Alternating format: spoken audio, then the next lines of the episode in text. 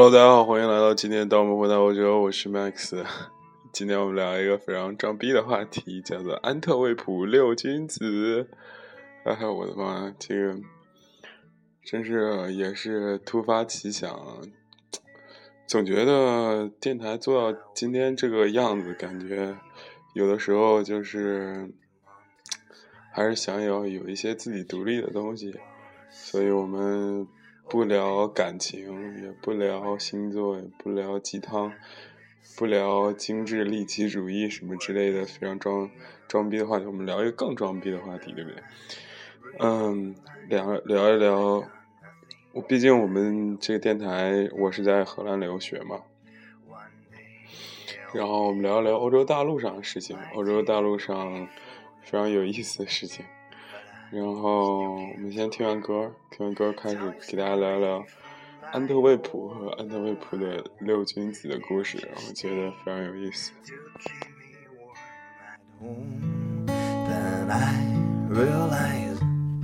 I got no one to be with. Now see the sky is snowing by my side. I'm hoping one day I could hold you tight. Now see the sky is crying by my side. I wish you come before I'm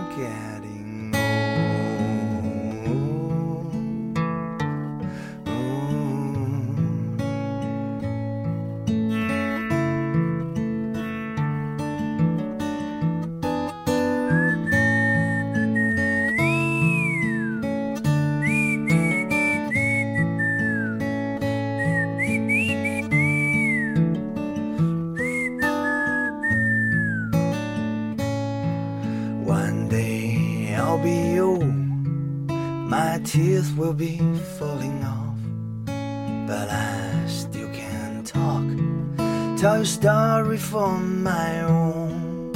I want you to stay to keep me warm at home. But now I realize I got no one to be with. Now see the sky is snowing by my side. One day I could hold you tight. Now see the sky is crying by my side. I wish you come before I'm getting old.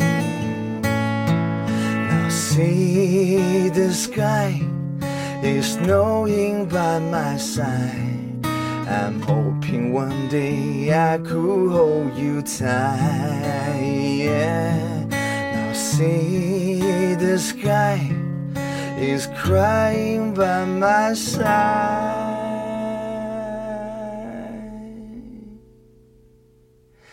I wish you come before I'm getting old. I wish you come 好的，好的。在开始之前，还是提醒大家可以关注我们的微信公众平台“当我们混在欧洲的麦麦麦克斯”。然后我在上面会每天给大家发一条，就是微信，然后证明有一个人每天都在定时定点关心着你。我操他妈，感觉太太太那个什么，太恶心了，是不是？好的，我们。为什么想到聊安特卫普呢？我们先说一下安特卫普在哪儿。它是一个比利时的城市，然后它是比利时和荷兰最交界的交界，就从比利时最北边，荷兰最南边。从荷兰要去巴黎的话，首先进入比利时的第一站就是安特卫普，然后就是那个布鲁塞尔，然后就出荷兰，呃，不，不是出比利时就到了那个怎么说？到哪里？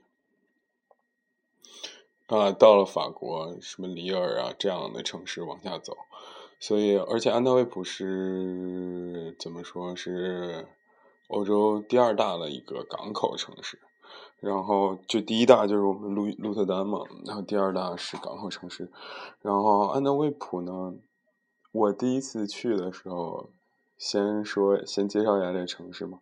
第一次去的时候，它是因为有欧洲最大这个火车站，欧洲大陆上最大的火车站，那火车站非常好看，就是非常怎么有感觉，就是它是三层的。就是从最底下是一层，然后中间是一层，上面还有一层，它三层的一个火车站。而且安特卫普这个地方呢，在二战的时候也非常的怎么说有名吧？它是盟军登陆还是反正是诺曼底登陆非常有意思的呃诺曼底登陆的一个地点。但这些都不是它的重点，我们。你看一看这城市有什么好介绍的？对，这个城市，就是因为比利时，大家知道它是一个比较国际化的都市，它有也说荷兰语，也说法语，也说英文。然后安特卫普算是比利时第二大城市，它怎么说？不仅仅是一个最重要的经济和文化中心，卷还是就这个。钻石加工业中心啊，这就奠定了它就是在比利时算是一个非常非常的怎么说，算是就经济收入比较高的一个城市。安特卫普呢，非常著名的有一个叫比利时皇家艺术学院，然后呢，在这个学院毕业了有六个人，然后最早有六个人，然后奠定了这个这个这个。在时尚圈的一个地位，而且在这六个人由于是同一个老师，而且还是同一个学校的学生，然后他们就非常团结，然后在时尚圈打打打拼出了安特卫普六君子这个名号，而且安特卫普也成了巴黎还是伦敦，反正就是时尚界的一个怎么标识性一个东西，因为他的后来又有很多从这个比利时皇家艺术学院毕业的学生，然后就。不断的、不断的、不断的，就把这个、这个、这个名号给打响。然后我们就，其实我们对这六个人并不是非常了解。就是小哥一开始，我问我跟他第一次见面的时候，他现在已经搬走了嘛？我记得他跟他第一次见面的时候，我们两个就非常装逼在聊天。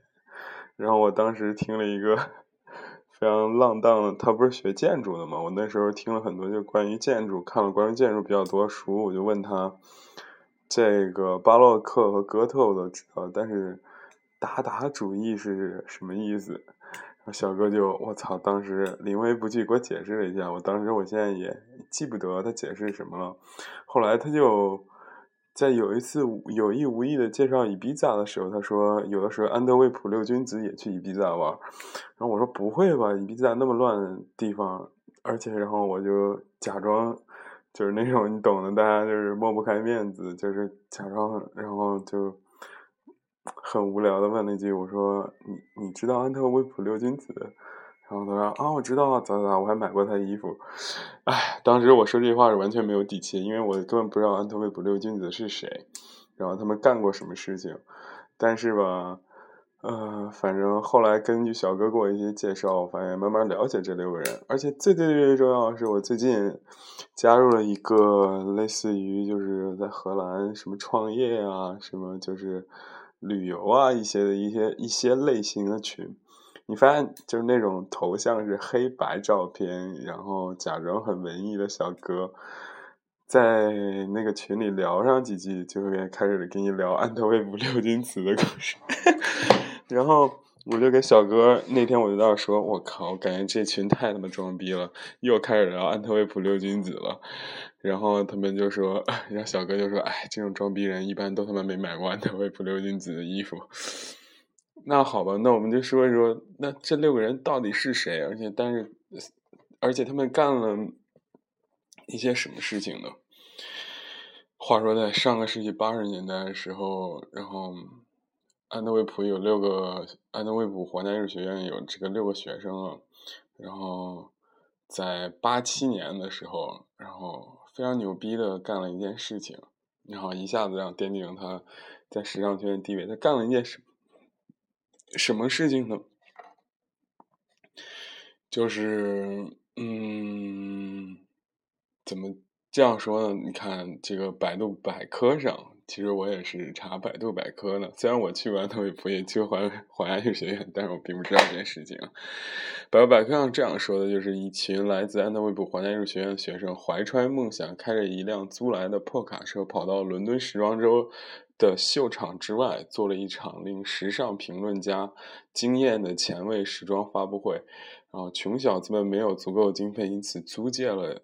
箱型卡车和简陋声光器械设备虽然低劣，但这场游击战式的游击战好像叫 Pop Down 什么 Fashion Show 这样的，是吧？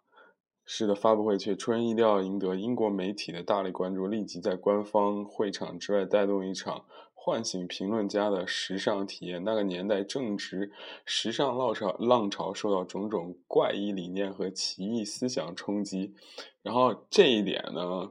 也是我为什么要今天要做这一点，因为就是上个世纪八十年代呢，出现了三个非常牛逼的日本先锋艺术家在巴黎颠翻地覆，然后安特卫普六君子正是为了这三个，正是被这三个怎么说艺术家所影响吧，就是也吸收了他的一些新奇的理念，然后弄。然后，安特卫普六君子作品随即出了一种强劲的反奢侈风潮，如运用超大轮廓的外套、极长的袖子，原先暴露在面料直原将原先用作衬里的面料直接暴露在外，皱巴巴的织物做成正式晚装等等。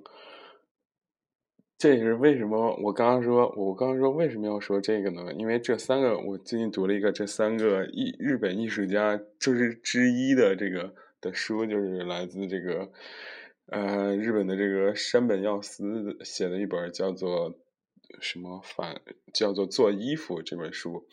我就是由于做读了这本做衣服，然后又看了这个山本耀司的故事，然后又想到安德卫普六君子，所以想到今天这个事情。所以你要这个这个这个装逼格，就跟你说是一个非常累的事情。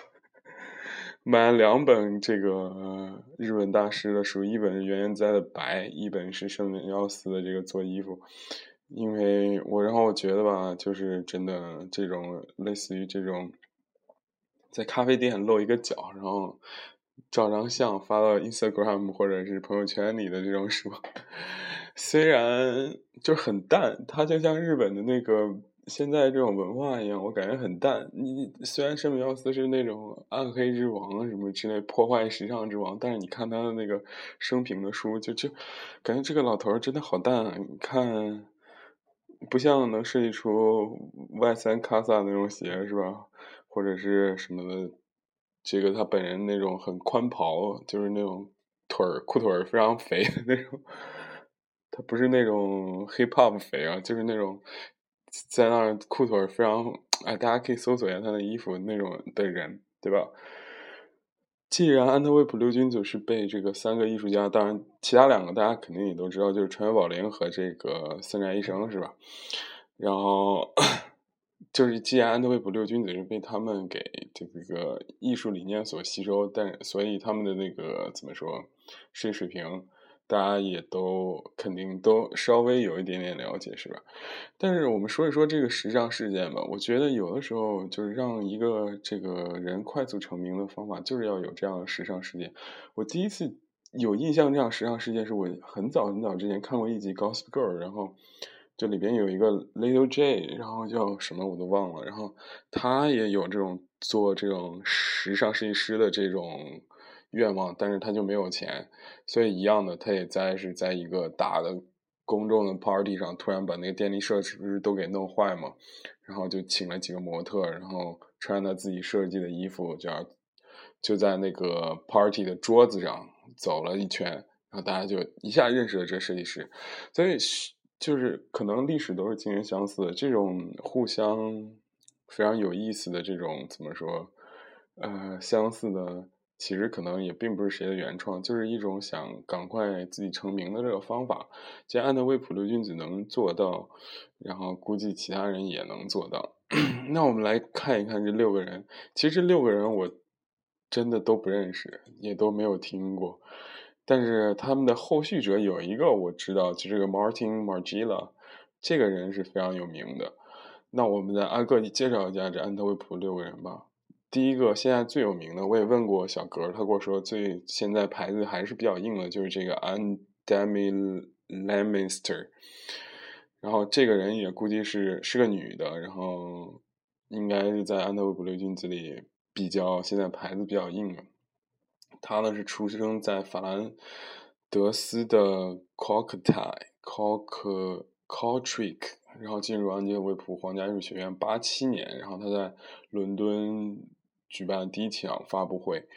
然后他的设计理念呢是了解人们穿着感受非常重要，这正是我所设计的目的所在。他说，他们感觉怎么样，是否合适，该怎样搭配，挂在衣架上，你永远不知道答案。要了解我的设计，你必须穿上它。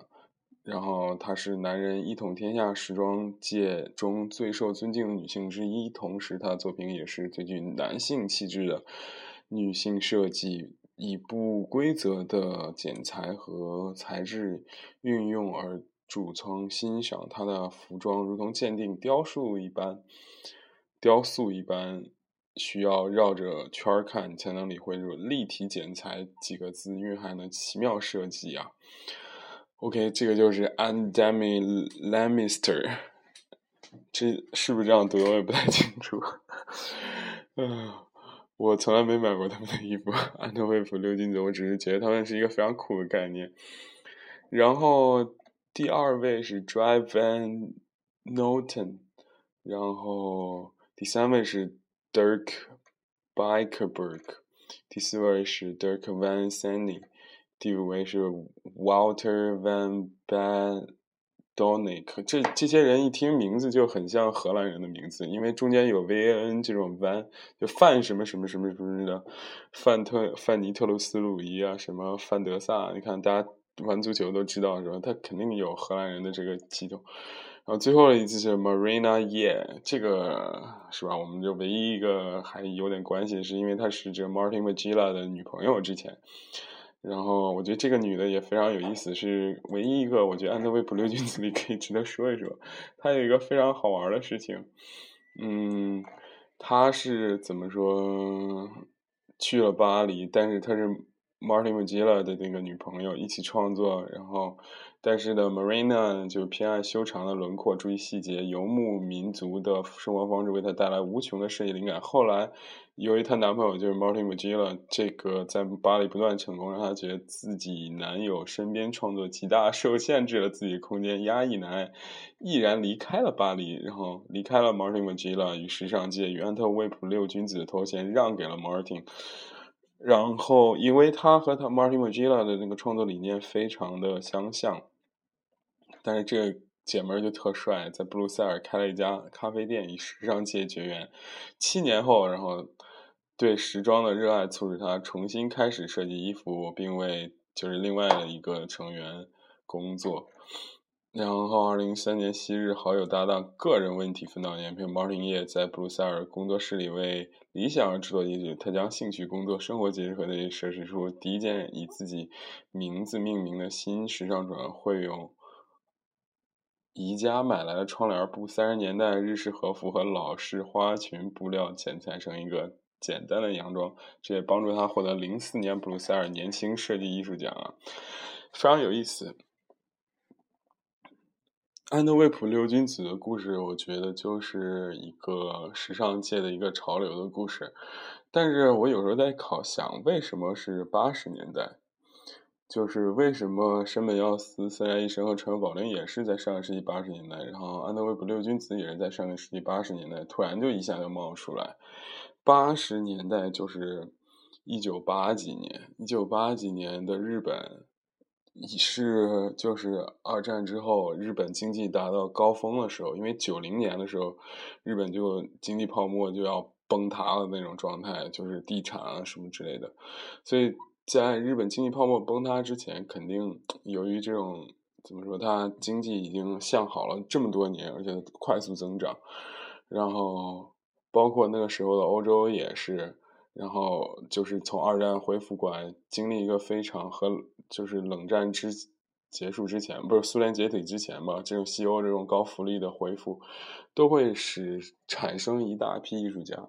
那结合到我们现在的生活，就想到我们中国其实也经历了十年的快速增长，从应该十多年，快二十年的快速增长吧，就是现在在国际时尚圈也也刮起这种中国人的非常厉害的，无论是他他是台湾的什么 Alexander 王还是。是什么？就反正这帮人，反正应该也会再出来。